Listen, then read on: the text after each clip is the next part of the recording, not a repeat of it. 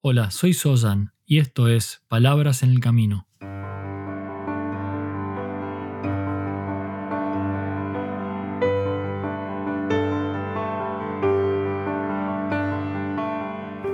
Un podcast para el camino al trabajo o de regreso a tu hogar, mientras caminas por la ciudad o en camino hacia lo de un amigo.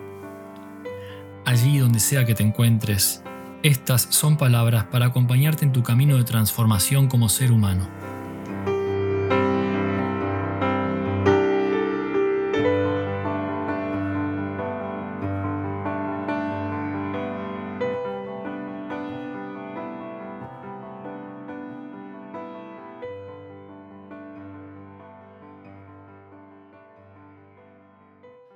Hola y una cálida bienvenida a este nuevo episodio de Palabras en el Camino. Y estamos hablando de ser feliz, pero de esa verdadera y profunda felicidad. Ese estado interno de balance y armonía que se mantiene real que se mantiene presente. Y que no es esclavo de factores externos. Esa felicidad que es en gran medida el resultado de vivir una vida que tiene sentido. Una vida que nos convierte en seres humanos más equilibrados, más bondadosos, a nosotros mismos y también hacia los demás. Y como venimos viendo, cuando transitamos el camino que nos lleva a una vida plena de bienestar y abundancia, en muchas ocasiones nos encontramos en ese camino con obstáculos, con impedimentos que pueden alterar el curso de este trayecto, que incluso pueden detenerlo o, más complejo aún, hacernos retroceder. En gran medida, es importante comprender que saber reconocer estos obstáculos es un ingrediente fundamental en el camino hacia la verdadera felicidad. Identificar la raíz en alguno de estos impedimentos nos puede ayudar a encontrar la manera de trabajar en nosotros mismos para desde ese lugar modificarlos y por sobre todo para evitarlos. Quiero aclarar que la manera en que estas dificultades se hacen evidentes la forma que toman o cómo se materializan en este camino, esto puede variar. Pero sin embargo, el origen de estas trabas o impedimentos, esto que nos hace más difícil la vida, este origen suele ser el mismo. Y sobre este origen, sobre estos obstáculos estamos reflexionando. Porque son las principales fuerzas universales de la mente, lo quiero repetir, las principales fuerzas universales de la mente que obstaculiza nuestra capacidad de ver con claridad y de lograr una real transformación. Y esto nos impide obtener calma mental y nos impide acceder al verdadero equilibrio y bienestar. Y de uno de estos obstáculos del que ya hablé es el apego y la manera en que nos aferramos a las situaciones.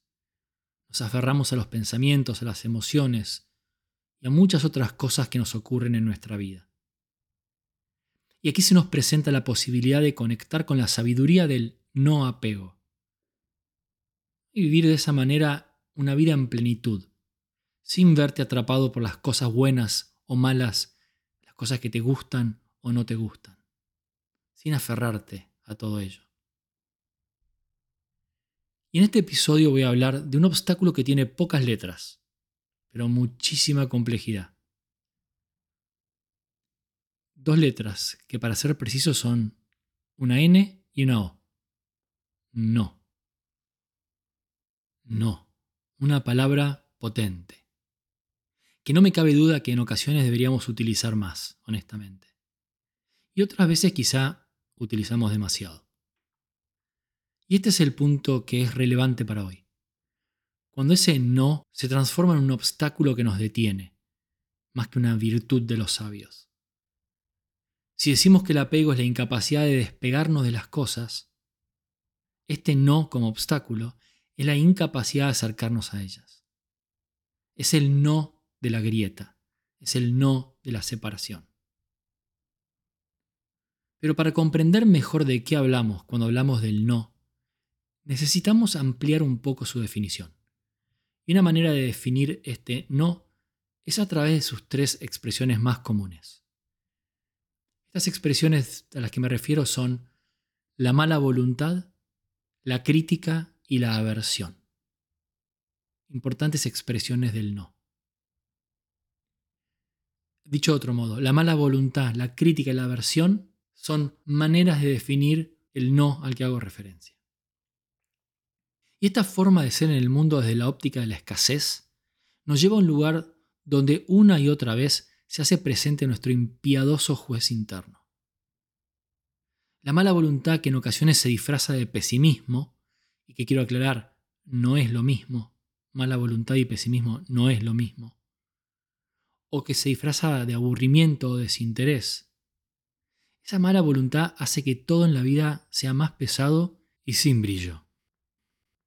A ello se le suma la crítica como antídoto a la sana curiosidad. Y luego la aversión, que a todo lo pone en su contra. En resumidas cuentas, no. Este no como obstáculo al estado de profundo balance y armonía que existe cuando estamos equilibrados y abundantes, luego se convierte en una pesada carga que llevamos a cuestas casi sin darnos cuenta. La mala voluntad como actitud puede percibirse en principio como una manera de hacer menos, a veces como una manera de no comprometerse o de vivir más livianos. Y esto no es cierto. La mala voluntad pone el no como primer pensamiento, el no como primera acción, antes de siquiera comprender si lo que tenemos frente a nosotros es beneficioso. Por ello, la mala voluntad nos separa, nos aleja, nos pone detrás del alto muro de la negación por la negación misma. Nos perdemos enormes oportunidades de conexión y posibilidad cuando nos dejamos llevar por la mala voluntad. Y esta otra expresión del no, aparte de la mala voluntad, es la crítica. Y la crítica puede, por supuesto, ser constructiva y sumamente beneficiosa. Y también puede ser un obstáculo, puede ser un obstáculo cuando se presenta tan fuerte que no nos deja conectar con algo más. Y por algo más me refiero a algo que quizá no estemos viendo, a algo que se escapa en este momento a nuestra limitada capacidad de percepción.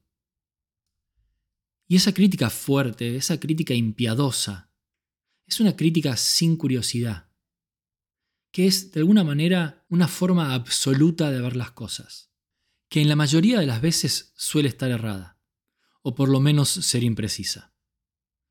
Esto es lo que podríamos llamar la crítica del no.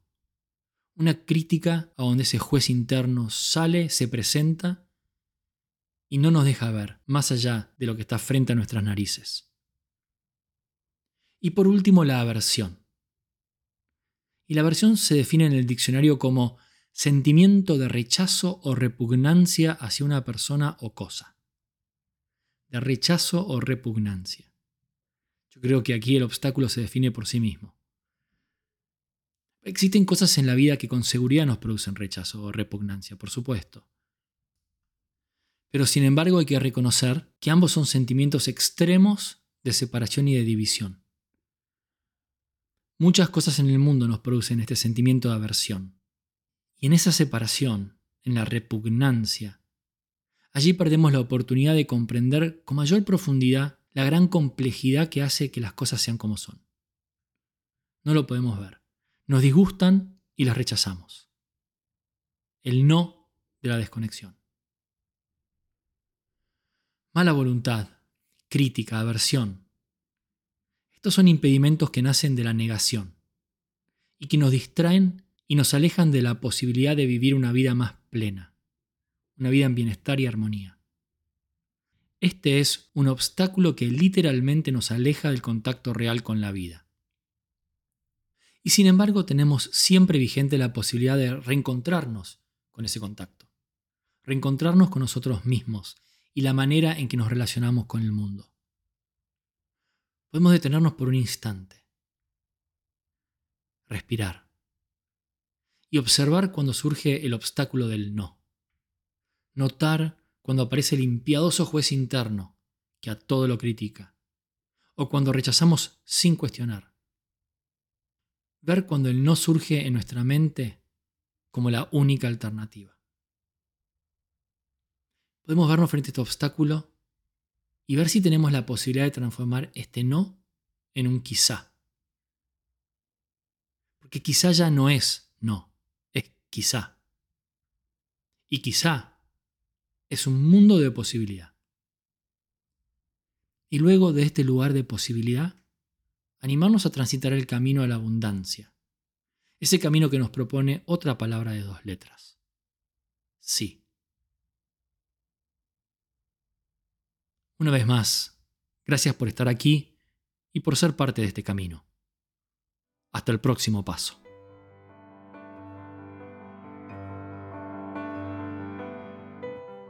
Si quieres recibir más información sobre este podcast y otros contenidos, ingresa en palabrasenelcamino.com.